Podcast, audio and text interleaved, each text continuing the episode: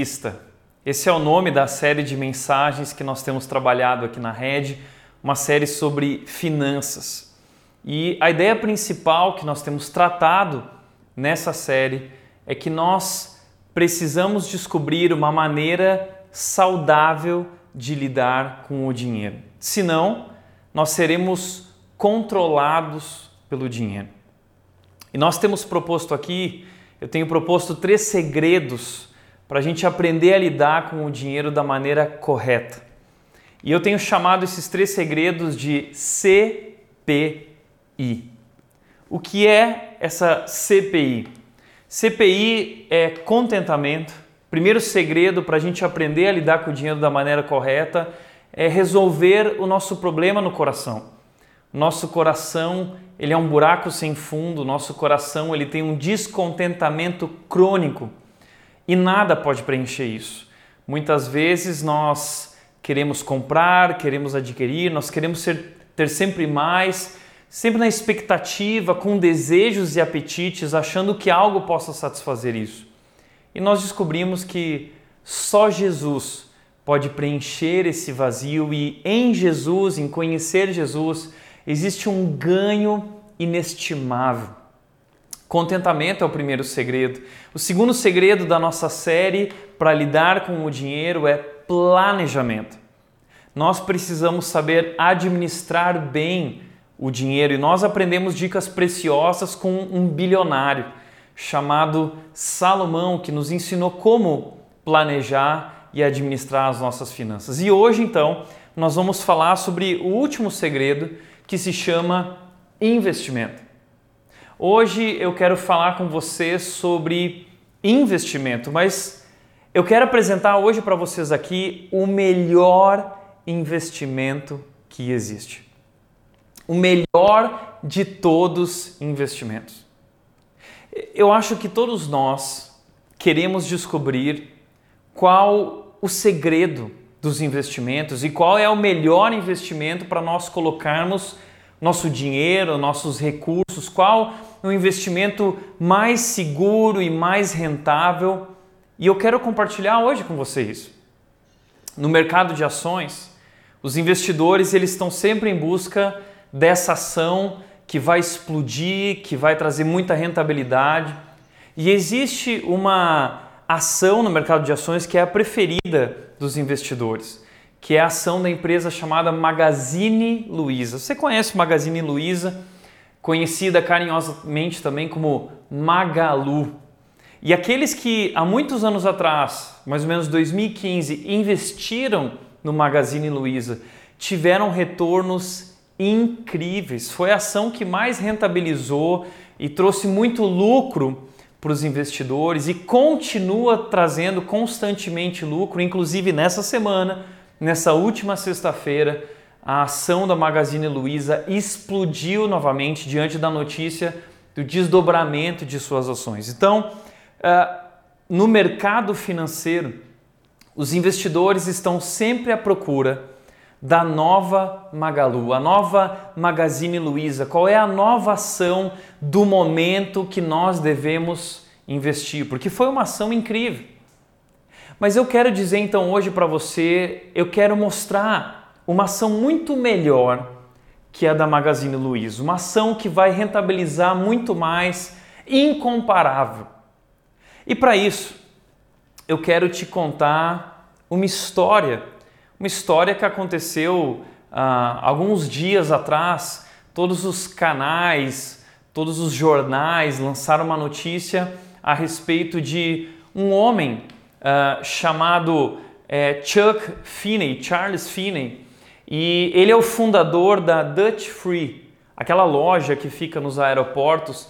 E aconteceu o seguinte: fundador da Dutch Free doa em vida toda a sua fortuna, estimada em 8 bilhões.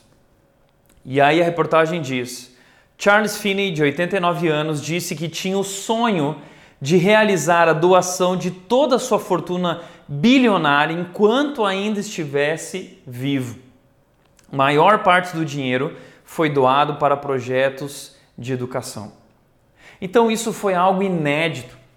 Isso foi algo impactante porque a maioria dos bilionários doa seu dinheiro depois que morre.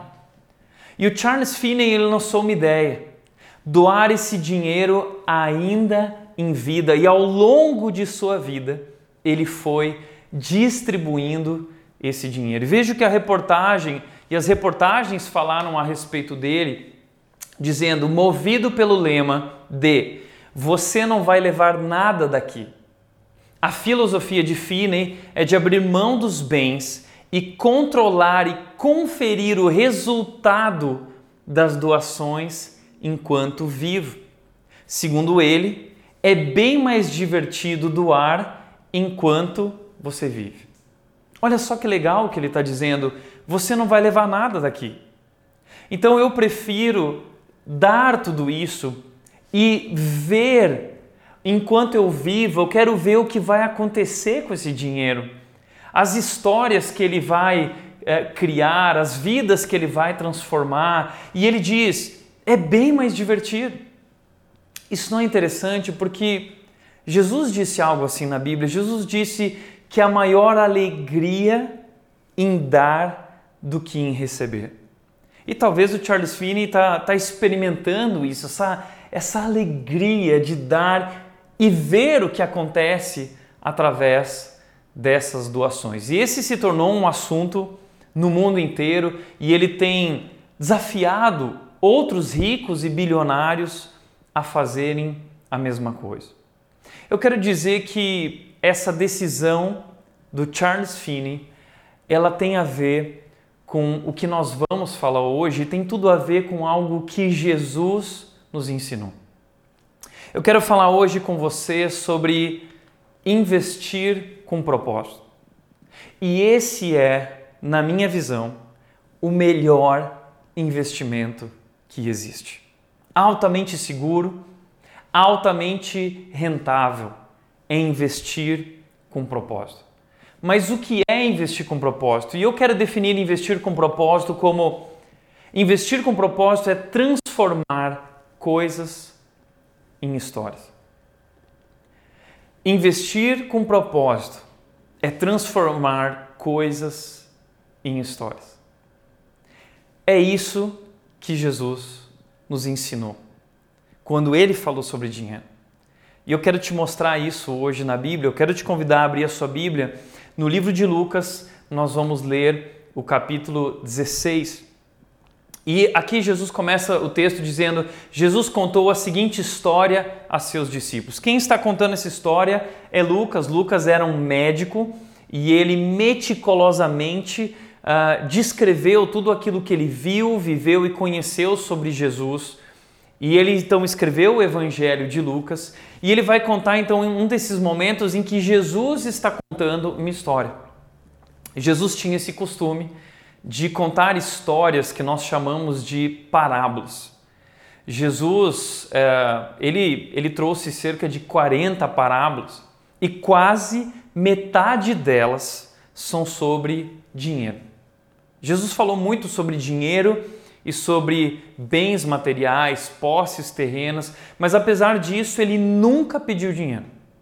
Apenas uma vez Jesus pediu emprestado uma moeda e não porque ele queria fazer um truque ou uma mágica, mas porque ele queria fazer uma ilustração com aquela moeda e logo depois disso ele devolveu a moeda. Então Jesus, apesar de falar muito sobre dinheiro, ele nunca pediu dinheiro. E por que Jesus falou tanto sobre dinheiro? Porque Jesus nos ensina que o dinheiro tem esse poder de tomar o nosso coração, dominar, controlar o nosso coração. O dinheiro compete com Deus. O dinheiro quer ser o dono do nosso coração. Então Jesus, ele quer nos ensinar como lidar com o dinheiro e é isso que ele vai fazer nessa parábola. Então Jesus começa uma história. E na hora que ele diz um homem rico tinha um administrador, todo mundo já percebe, ah, ele vai contar mais uma parábola agora. E ele começa dizendo: um homem rico tinha um administrador que cuidava dos seus negócios. Jesus começa a compartilhar uma história sobre um homem muito rico. E naquela época, pessoas que eram muito ricas, que tinham muitas posses e terras, elas costumavam ter gestores, administradores que cuidavam das coisas para eles, ajudavam a administrar tudo. E era muito importante que esses gestores e administradores fossem capazes e fossem fiéis, honestos, afinal de contas, esses homens estavam colocando nas mãos deles tudo o que eles tinham. E Jesus continua nessa história dizendo o seguinte: certo dia foram lhe contar a esse homem rico que esse administrador estava desperdiçando o seu dinheiro. Então, o que aconteceu foi que o chefe, o patrão, acabou descobrindo que o gestor, o administrador, ele não estava fazendo bom uso do dinheiro, pelo contrário, ele estava sendo desonesto. E como ele estava sendo desonesto, boa parte do, do que ele fazia com o dinheiro ele fazia em benefício próprio. Ele estava usando esse dinheiro para si mesmo e desperdiçando o dinheiro do seu patrão. Então, o seu patrão chamou ele e disse, então mandou chamá-lo e disse: O que é isso que eu ouço a seu respeito? O que é que você está fazendo? Preste contas de sua administração, pois não pode mais permanecer nesse cargo. Eu não confio mais em você, você foi pego. Então aquilo que ele fez em oculto agora foi trazido à tona.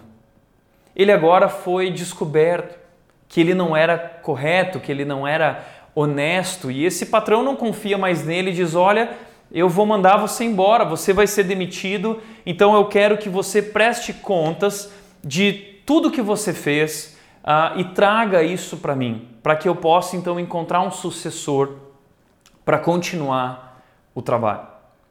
E é aí então que o administrador, diz Jesus, pensou consigo: e agora? Meu patrão vai me demitir não tenho força para trabalhar no campo e sou orgulhoso demais para mendigar. Olha que interessante, o administrador ele entra em crise e ele diz: e agora o que eu vou fazer? Porque a sua demissão é certa, mas o seu futuro é incerto. Ele não sabe o que vai ser da vida dele agora, ele acabou de perder o seu emprego. E o que vai restar para mim? Eu, eu não vou conseguir trabalhar no campo, não tenho força suficiente para isso, e eu também sou orgulhoso demais para mendigar. E na cultura judaica, mendigar era algo para eles vergonhoso. Então, ele não sabe o que fazer. E ele está diante dessa, desse desafio de vida. E ele toma uma decisão. E a decisão dele é a seguinte, diz o versículo 4: Já sei como garantir que as pessoas me recebam em suas casas quando eu for despedido. Então, esse administrador, ele teve uma ideia. Eu vou usar o pouco tempo que eu tenho e essa pequena oportunidade que me resta para obter algum benefício disso, para que quando eu for demitido, eu seja recebido pelas pessoas que eu vou ajudar. Então o que ele fez? Ele chamou pessoas que estavam devendo para o seu patrão, pessoas que estavam devendo para o seu chefe, devendo pagamento. Uh, e aí ele chama essas pessoas e ele renegocia as dívidas. Ele faz isso sem autorização, mas ele faz isso em benefício próprio, porque ele quer ganhar essas pessoas. Então ele dá um grande desconto. Ele chama o primeiro e ele dá um desconto, mais ou menos, diz a Bíblia, o texto, a história continua mostrando isso.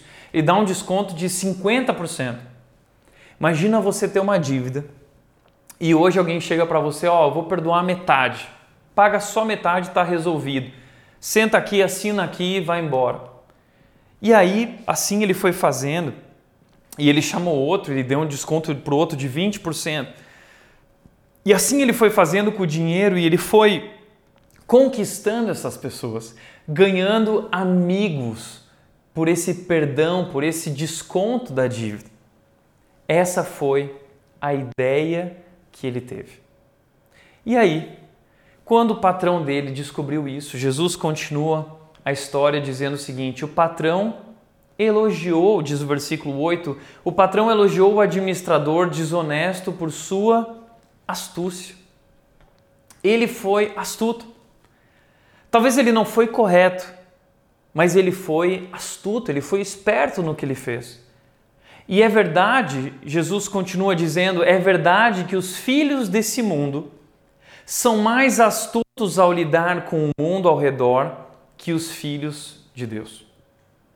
Olha só que interessante, essa parábola é é uma das parábolas mais difíceis de Jesus, é um assunto que muitas pessoas evitam, porque o que que Jesus, o que que Jesus está chamando atenção aqui? O que que Jesus quer dizer com isso? Porque parece que Jesus está elogiando esse administrador por sua desonestidade.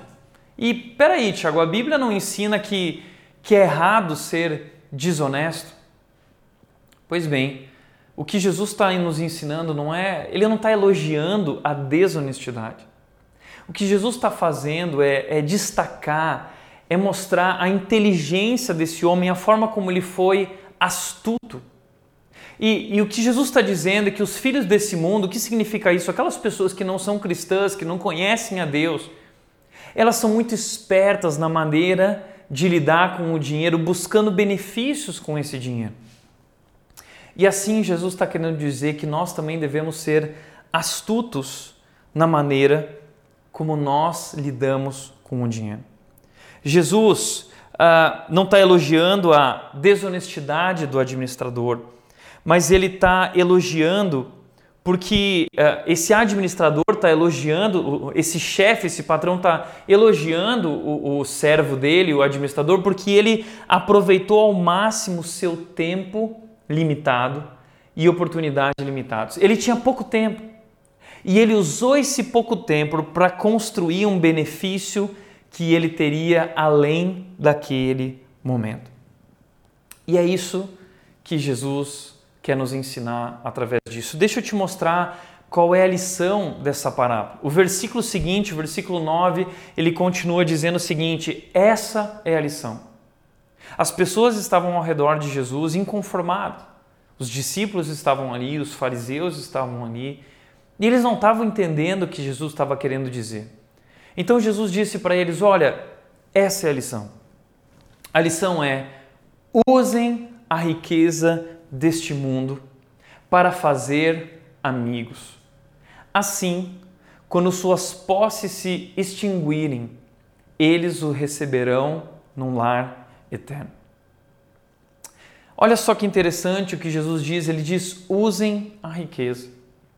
Nessa parábola, é, Jesus ele vai nos ensinar duas coisas muito importantes sobre dinheiro. A maneira como Jesus olha para o dinheiro, é isso que ele vai nos ensinar, como olhar para o dinheiro, como ele enxerga o dinheiro. E a primeira coisa que Jesus nos diz é: usem a riqueza. O dinheiro, segundo Jesus, ele deve ser usado como uma ferramenta. O dinheiro é uma ferramenta. O dinheiro não é um fim em si mesmo. O dinheiro não pode, não deve ser um fim em si mesmo. O dinheiro deve ser um meio para um fim. O dinheiro deve ser um instrumento. O dinheiro é uma ferramenta. Nós devemos usar o dinheiro para algo. E para que? Jesus diz para que nós devemos, qual é o propósito, qual é o fim que nós devemos usar o dinheiro. E ele diz: usem a riqueza deste mundo para fazer amigos. Usem o dinheiro, usem essa ferramenta para investir em pessoas, para construir relacionamentos, para criar histórias, para investir em histórias. Assim, quando suas posses se extinguirem, eles o receberão num lar eterno. Olha só que interessante. O que Jesus está querendo dizer com essas pessoas, esses amigos, vão nos receber num lar eterno. O que Jesus está querendo dizer através dessa história muito intrigante do administrador desonesto, infiel, é que ele foi inteligente ao investir em algo que traria um benefício além daquele momento para ele. E o que Jesus está querendo dizer que, destacando, é que nós devemos usar os nossos recursos com inteligência, mirando a eternidade. O que Jesus quer dizer é que nós devemos usar as coisas materiais para investir em propósitos espirituais. É isso. É isso que Jesus está querendo trazer para as pessoas aqui que nós devemos usar as riquezas desse mundo, as nossas posses materiais, as coisas que nós temos, os nossos recursos para investir em propósitos espirituais. Em outras palavras, o que Jesus está dizendo é: use seus recursos temporários para fazer uma diferença eterna. Use seus recursos temporários para fazer uma diferença eterna. Bom, nós temos falado muito sobre isso na nossa série de que nós não levamos nada daqui, nada. Mas existe uma coisa que nós levamos. Nós levamos pessoas. O reino de Deus é o lugar onde vivem aqueles que creem em Jesus. E aquelas pessoas que nós levamos a Cristo e que nós investimos levando Jesus, falando de Jesus, investimos na vida delas, essa é a riqueza que nós podemos levar daqui. E a Bíblia nos chama a, a investir nesse lugar, lá no céu, nesse tesouro que a traça não corrói, a ferrugem não corrói, os ladrões não roubam, ou seja, é um investimento 100% seguro e é um investimento que vai durar e trazer rentabilidade para sempre. Então nós somos chamados a viver para fazer essa diferença eterna, a ser, sermos espertos como esse administrador e usarmos os nossos recursos limitados, temporários, para causar um impacto eterno, para é, é, é, termos um benefício espiritual que nós vamos desfrutar além dessa vida. Então, esse é o ponto de Jesus para mim e para você. Que nós devemos fazer o mesmo. Nós devemos, ah, ah, quando se trata de dinheiro e finanças, nós precisamos é, usar o dinheiro dentro desse contexto, dessa perspectiva, não apenas dessa vida, mas de toda a eternidade. E nós temos que fazer a seguinte pergunta: como eu posso aproveitar os recursos que eu tenho da melhor maneira possível? Como eu posso aproveitar o pouco tempo que eu tenho nessa vida, nessa terra? Como eu posso aproveitar a pequena riqueza que eu tenho aqui para fazer diferença e para ajudar pessoas que surgem em meu caminho? Porque entenda isso. Existe algo que nós podemos fazer com nossos recursos temporários que fará diferença eterna. Entenda isso. O dinheiro é um meio que vai além de nós, vai além de nossas vidas. Você não pode levar dinheiro para a eternidade. Quando você morrer, o dinheiro fica, mas existe algo que nós podemos investir hoje que nós poderemos levar e mostrar além dessa vida. Então, o que Jesus quer nos ensinar é que nós devemos usar o dinheiro para fins espirituais tão sabiamente quanto aqueles que não conhecem a Deus usam o dinheiro para alvos materiais, mas nós usamos para fins espirituais e esse é o melhor investimento que existe. Jesus diz que é aí que está a verdadeira alegria, a verdadeira alegria está em dar. Deixa eu te perguntar uma coisa. A pergunta é a seguinte: você já foi alvo da generosidade de alguém? Já experimentou o que é isso? E se você já foi alvo da generosidade de alguém, da ajuda de alguém, de que forma isso te impactou? Eu quero te contar algumas histórias, porque eu já fui alvo da generosidade de algumas pessoas. E uma delas, eu lembro que eu tinha 16, 17 anos mais ou menos, depois que eu tinha recebido meu chamado para ser pastor, eu tomei a decisão de que eu queria estudar em São Paulo teologia e me preparar para ser um pastor. Mas um problema. eu não tinha dinheiro. Eu não tinha recursos para essa viagem para São Paulo e para estudar durante quatro, cinco anos em Atibaia, no Seminário Palavra da Vida, onde meu pai tinha estudado. E eu não sabia o que fazer. E eu estava orando. E eu, junto com os meus pais, nós estávamos orando por isso. E foi quando então um dos meus mentores, chamado Ildomar, o Ildo, ele me ajudou muito durante a adolescência e ele vinha me acompanhando e ele disse: Tiago, eu vou procurar pessoas aqui na igreja. Na minha igreja lá no sul, uma igreja pequena, e eu vou convidar essas pessoas, desafiar essas pessoas a investirem na sua vida, na sua preparação no seu futuro.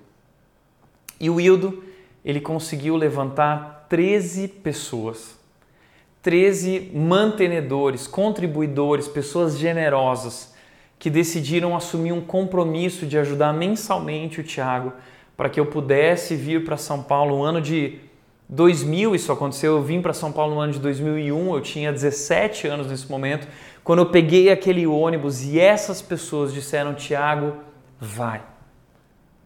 E alguns, algum, algum tempo atrás, o Wildo me enviou uma foto uh, dessa tabela que ele construiu com essas pessoas, com o nome de cada uma dessas pessoas, o valor que elas estavam contribuindo. Eu quero te mostrar essa imagem que hoje, enquanto eu olhava para isso, eu fiquei muito emocionado lembrando desse momento. Esses são os nomes das pessoas generosas que, quando Tiago tinha apenas 17 anos, decidiram investir nele, porque acreditavam que Deus tinha um plano para fazer através, para cumprir através da minha vida. E essas pessoas, através dessa ajuda generosa, eu pude estudar no seminário. Naquela época, talvez hoje essas quantias parecem pequenas, mas naquela época o salário mínimo era 180 reais. E essas pessoas estavam ajudando com muito dinheiro, ajudando a pagar a mensalidade para que eu pudesse estudar e sobreviver nos meus anos de, de faculdade teológica, de seminário. E sabe, é, hoje eu sou tão grato a Deus pela vida dessas pessoas porque foi graças ao que elas fizeram que hoje eu posso estar aqui. E hoje nós temos uma grande história para contar do que Deus tem feito. Quando eu penso nessas pessoas, eu penso que todas as histórias da rede fazem parte também da história da vida dessas pessoas generosas. Cada pessoa que conheceu Jesus na rede cada batismo, cada criança que se rendeu a Jesus, cada casamento que foi transformado, as grandes coisas que Deus tem feito entre nós. Essas histórias fazem parte para sempre da história dessas pessoas generosas. Mas sabe, essa não foi a única história. Eu lembro que quando eu estava no seminário, chegou um dia que eu não tinha dinheiro para ir para o ministério. Eu estudava durante a semana e no fim de semana eu precisava ir para a igreja trabalhar. Eu trabalhava numa igreja em Vinhedo, onde eu trabalhei durante 11 anos como pastor de jovens. E na época eu não tinha um salário, eu tinha apenas essa ajuda. E eu lembro que eu não tinha dinheiro, era uma sexta-feira e eu precisava pegar o ônibus para São Paulo e de São Paulo para vinhedo e eu não tinha dinheiro. E eu lembro que eu estava na aula de hebraico e eu não lembro que eu fui ensinado naquele dia na aula porque eu estava muito preocupado porque eu não tinha dinheiro, não tinha dinheiro nem para o ônibus, nem para comer algo no caminho, não tinha dinheiro para nada. E aquele foi um tempo bem difícil, de muito apertado e, e, e uma vida muito simples mesmo. E, e eu lembro que eu fiquei pensando nisso, para quem eu vou pedir dinheiro emprestado? Para quem eu vou pedir dinheiro? E eu fiquei pensando, será que eu peço dinheiro para fulano ou para o ciclano? E é tão vergonhoso pedir dinheiro emprestado, eu estava com tanta vergonha, e isso trouxe preocupação. Eu lembro que eu fui para o momento do intervalo do seminário, tocou o sino, e eu fui para um lugar que a gente tinha lá chamado Escaninho, que era o lugar onde nós tínhamos nossas correspondências. E eu não costumava receber correspondências, mas tinha uma carta lá. E eu achei, fiquei intrigado com aquilo, que carta é essa? E a carta não tinha nome. E quando eu cheguei no escaninho, exatamente naquele momento, eu abri aquela carta e tinha 150 reais dentro, que era muito mais do que o suficiente, muito mais do que eu precisava. E naquele momento, mais uma vez, Deus usou uma pessoa muito generosa para me abençoar e para mostrar que Deus estava comigo, cuidando de tudo e que eu não precisava me preocupar com o dinheiro. E eu tenho muitas histórias para contar de pessoas que, que fizeram parte da minha história, que acreditaram e que investiram e que fizeram toda a diferença. Eu lembro que quando eu me mudei de Vinhedo para Indaiatuba, a igreja de Vinhedo me enviou para cá e eu não tinha nada e eu estava começando uma nova vida, um apartamento e eu precisava comprar um fogão, uma geladeira e uma pessoa muito generosa de Vinhedo se voltou para mim e disse: Tiago, eu acabei de depositar na sua conta um valor e, e era exatamente o valor que eu precisava para fazer essa mudança. E através dessas coisas, ao longo do tempo, Deus foi mostrando o seu cuidado na minha vida, o seu amor, e que eu não precisava me preocupar com o dinheiro porque Ele estava cuidando de tudo. Então eu fui alvo da generosidade dessas pessoas e isso foi extremamente impactante. São histórias que eu lembro e guardo no coração até hoje e eu tenho um amor e gratidão pela vida de cada uma dessas pessoas e tantas outras pessoas que foram generosas investindo na minha vida. Então, essa é a pergunta que eu faço para você. Você já foi alvo da generosidade de alguém? E mais, você já foi usado como alguém generoso? Você já doou dessa maneira? Você já ajudou alguém dessa maneira? Você é capaz de imaginar o impacto que você teve na vida dessas pessoas. É por isso que eu quero propor, através de hoje aqui, dessa mensagem, é não invista em coisas, invista em histórias. Essas pessoas que investiram no meu passado, investiram em histórias. Elas podiam ter comprado coisas para elas, mas ao invés de investir em coisas, elas investiram em histórias e, como eu disse, cada história da rede. E tudo que nós temos vivido faz parte da história dessas pessoas para sempre. E isso impactou demais a minha vida. E quando eu casei, eu falei para Nath isso. Eu disse, amor, uma das coisas que eu gostaria que nós fôssemos é generosos como essas pessoas foram generosos. E eu acredito que nós precisamos tomar uma decisão hoje. E nós precisamos separar, tomar a decisão de separar uma quantia da nossa renda para investir em histórias. E eu lembro que eu conversei com a Nath e eu falei, amor, vamos fazer isso. E, e naquele momento nós estávamos muito apertados e tudo contadinho, começo do casamento, muitos desafios na vida financeira, mas ali nós tomamos uma decisão. Eu lembro que nós oramos e eu conversei com a Nath dizendo: amor, vamos tomar essa decisão e vamos ver o que vai acontecer ao longo dos anos. E assim nós começamos a colocar pessoas, o nome de pessoas no nosso orçamento e começamos a investir em histórias. Histórias que acontecem no Rio Grande do Sul, histórias que acontecem na Amazônia, histórias que acontecem em Honduras, histórias que acontecem na África, histórias que estão acontecendo em igrejas e ao redor do mundo. E não apenas isso, nós decidimos também ser generosos para a igreja, a Rédilo, o nosso lugar. E nós decidimos começar a investir na rede. E como foi legal começar a investir na rede ao longo dos anos e ver o que Deus estava fazendo na rede. Quantas pessoas sendo transformadas, quanta gente chegando e conhecendo Jesus, quantos batismos.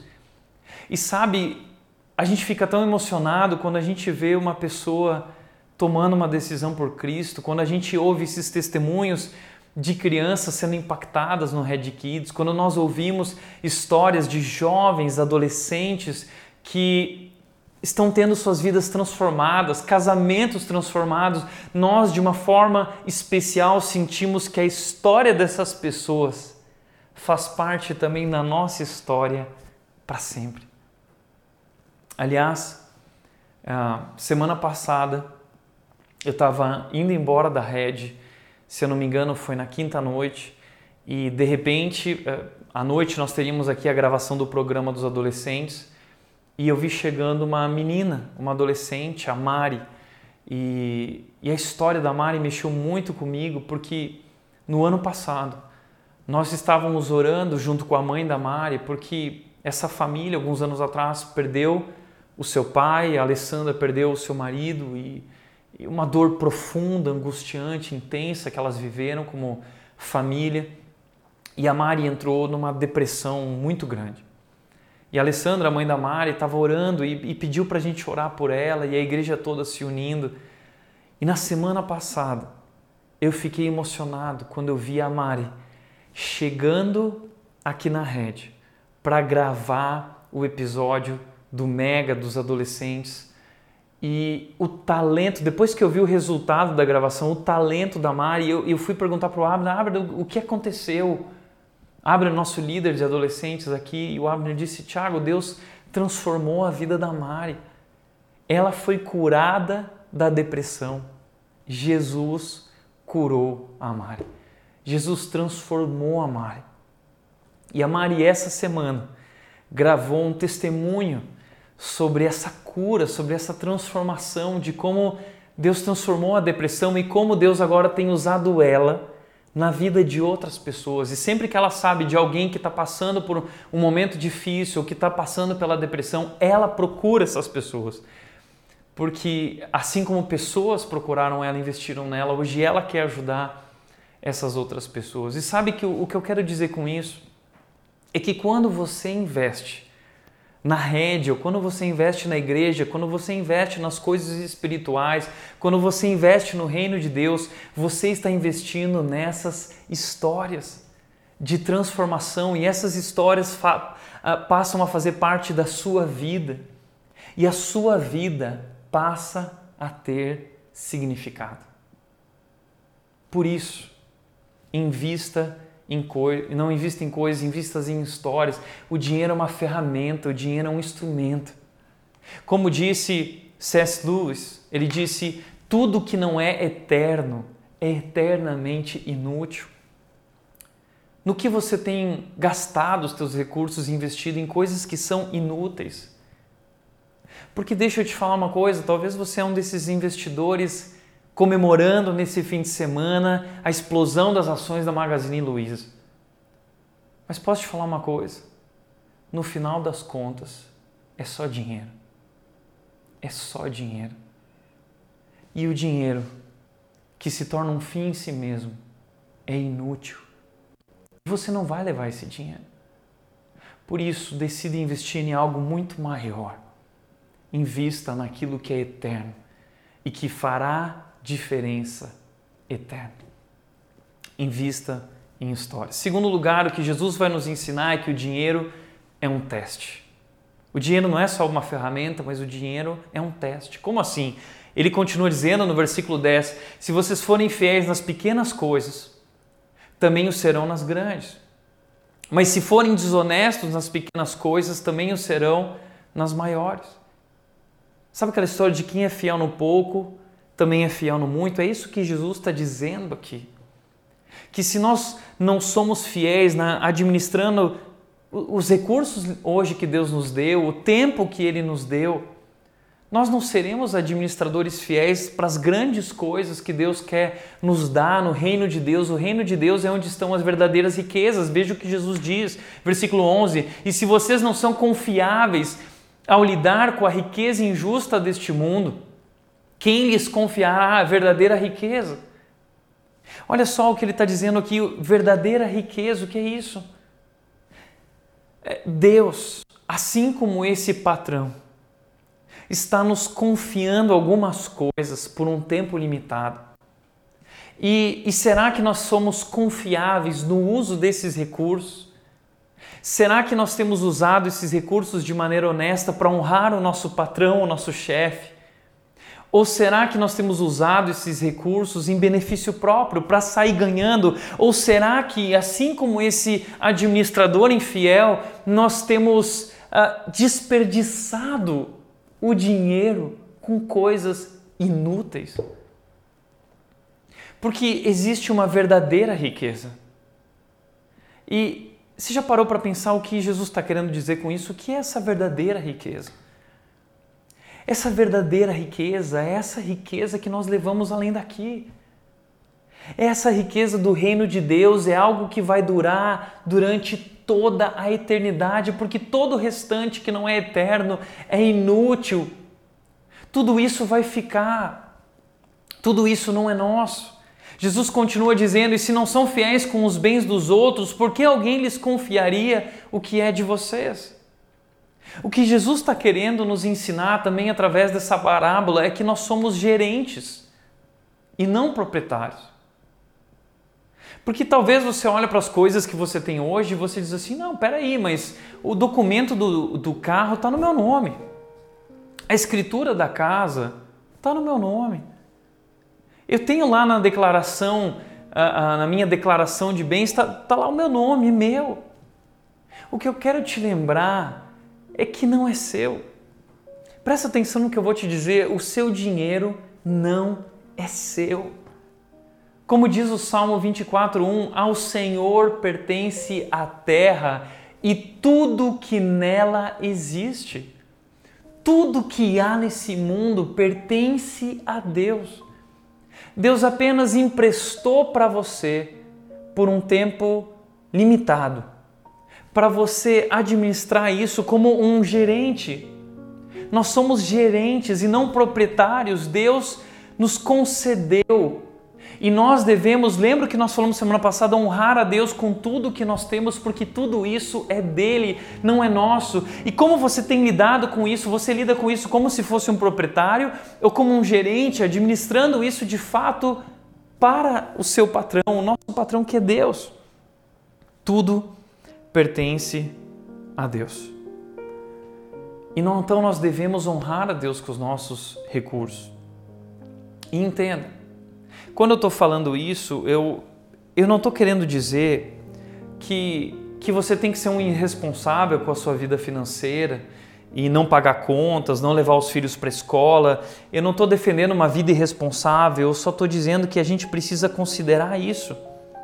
Essa questão de que tudo que nós temos pertence a Deus, nós não somos proprietários, somos gerentes e para quem nós estamos gerenciando tudo isso? Para quem nós estamos gerenciando? Nós estamos gerenciando para nós ou estamos gerenciando para os outros? Porque entenda uma coisa, eu lembro do velório do meu pai. Naquele momento, ninguém celebrou o que meu pai tinha. Eles celebraram histórias. E uma coisa que marcou profundamente a Nath foi quando nós saímos do velório e nós fomos para o cemitério a Nath disse: Eu nunca vi tanta gente num cemitério. Tiago, por que, que as pessoas saíram do velório também vieram para o cemitério? Sabe por quê? Porque elas estavam celebrando a vida de alguém que não viveu para si mesmo, que decidiu ser um meio para um fim e usou seu tempo, seus dons, talentos e recursos, não em coisas, mas investiu em histórias. E ali estavam aquelas histórias. Centenas e centenas de pessoas com histórias para contar, para celebrar do que elas tinham vivido. Por isso, nós precisamos pensar nisso. E Mateus 6,33 diz o seguinte: não busquem, ou ele diz, busquem em primeiro lugar o reino de Deus e a sua justiça e todas essas coisas lhe serão dadas. O que Jesus está dizendo é que a prioridade na nossa vida, o alvo da nossa vida deve ser buscar em primeiro lugar o reino de Deus, investir nas coisas de Deus. E no contexto que Jesus está dizendo em Mateus 6 é não se preocupem com dinheiro, não se preocupem com bens materiais, não se preocupem com o que beber, com comida. Com... Deus está cuidando disso, Deus está cuidando da vida de vocês e Deus está convidando vocês para cuidar das coisas dele. Sabe quando foi que eu entendi isso de uma maneira incrível? Quando em 2016 eu recebi um convite para ir para a Indonésia, participar de um grande encontro de líderes mundiais, ah, e uma pessoa generosa pagou minhas passagens para a Indonésia, e, e lá eu vivi grandes histórias. Mas uma história muito marcante foi que eu conheci o Nelito, um jovem angolano, africano, que não tinha pais, seus pais tinham sido assassinados e ele cresceu no meio de bases militares e ali ele conheceu Jesus e Jesus chamou ele para ser pastor e ele tinha uma igreja na Angola, uma grande igreja e ele disse que a missão da igreja dele, ele contou para mim que era curar as feridas do povo africano. Um povo que sofre muito. E ele queria curar aquelas feridas com o evangelho, com o amor de Jesus. E a vida do Nelito impactou muito a mim. Eu lembro que nós estávamos um momento na van, saindo do, da conferência para ir para o hotel, e o Nelito estava do meu lado e ele começou a compartilhar questões pessoais da vida dele. E, e ele começou a contar da esposa dele. A esposa dele tinha tido um problema na gravidez, ela tinha perdido o bebê e estava tendo uma série de problemas de saúde por causa disso. E o Nelito falou: Tiago, é um milagre eu estar aqui, porque não estamos vivendo um bom momento, eu não tinha dinheiro para estar aqui, pessoas investiram para que eu estivesse aqui, tem sido tão especial esse tempo, mas nós estamos vivendo lutas como família, eu e minha esposa, eu gostaria que você orasse por nós. E sabe que naquela viagem eu fui com meu dinheiro contado, porque agora eu estava casado e a Nath, então nós tínhamos um orçamento para essa viagem que eu podia gastar e eu fui com o dinheiro exato. Enquanto Nelito, e eu fiquei pensando no que, que eu ia gastar esse dinheiro, como eu ia gastar, porque tinha algumas coisas que eu queria, mas como era um recurso limitado, eu precisava ser inteligente no uso desse dinheiro. Mas quando o Nelito começou a falar, aquilo começou a mexer tanto com a minha vida, que eu virei para o Nelito e eu falei assim, Nelito, eu quero te dar isso aqui. Eu dei metade do que eu tinha para o Nelito. E eu disse, use esse dinheiro para comprar um presente para sua esposa, ou para as coisas da sua igreja, ou das coisas que você precisa fazer aqui. E o Nelito ficou emocionado. Ele ficou muito feliz. Ele não tinha dinheiro para nada. E o Nelito virou para mim e ele disse algo que eu nunca vou esquecer. O Nelito disse: Tiago, eu tenho uma mensagem de Deus para sua vida. O que Deus quer que eu diga para você é: cuide das minhas coisas e eu cuidarei das tuas. E eu ouvi Deus falando comigo dizendo: Tiago, cuide das minhas coisas e das tuas coisas eu vou cuidar. E naquele dia eu entendi que eu não me precisava me preocupar com dinheiro que eu não precisava me preocupar com o meu futuro, com as coisas que nós teríamos, eu e a Nath juntos. Deus ia cuidar disso. Mas que Deus tinha me chamado para cuidar das coisas dele. E eu estava lá na Indonésia, vivendo um dos meus maiores sonhos, conhecendo um lugar que era meu sonho conhecer, surfando as melhores ondas depois do mundo, ah, uma semana que eu passei em Bali e aquilo para mim foi inacreditável e isso ficou ressoando na minha cabeça. Cuide das minhas coisas, que eu cuidarei das tuas. O que eu quero te dizer é que a mensagem de Deus para sua vida hoje é essa. Cuida das minhas coisas e eu vou cuidar das tuas. Busque em primeiro lugar as minhas coisas. Busque em primeiro lugar o meu reino, o reino de Deus, e o resto eu vou acrescentar na sua vida. Por isso, a pergunta que eu quero te fazer, encerrando a nossa mensagem, é: para qual propósito você tem vivido? Você tem vivido para acumular, para o acúmulo? Você tem vivido para o consumo? A sua vida gira em torno de novidades, sempre uma coisa nova, é um celular novo, um relógio novo, um, um carro novo, uma roupa nova, é estar na moda, você precisa estar sempre na moda e você gasta muito dinheiro nisso. Uh, uma casa cheia de coisas, você tem uma casa muito grande num condomínio maravilhosa e quando as pessoas chegam na sua casa, ela olha e é uma casa muito grande. E as pessoas dizem: Uau, que casa! É esse o propósito para o qual você tem vivido? E, e sabe que Ninguém escolhe isso de propósito. Mas se você não decidir ser generoso e investir em histórias, essa é a direção que a cultura vai te levar. Essa é a, é direção que o nosso mundo e a nossa cultura nos leva. É por isso que Jesus está nos chamando para tomar uma decisão. Tomar a decisão de investir, não em coisas, mas em histórias, pois é a única coisa que nós poderemos mostrar na eternidade. É isso que é a verdadeira riqueza. É isso que é ser rico de verdade. Por isso, em primeiro lugar, para refletir e praticar, o que eu quero deixar é use o dinheiro com inteligência para fazer a diferença na vida das pessoas. Use o dinheiro, seja astuto.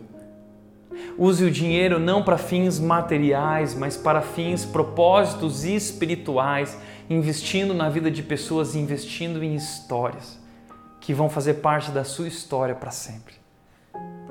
Segundo lugar, viva com propósito.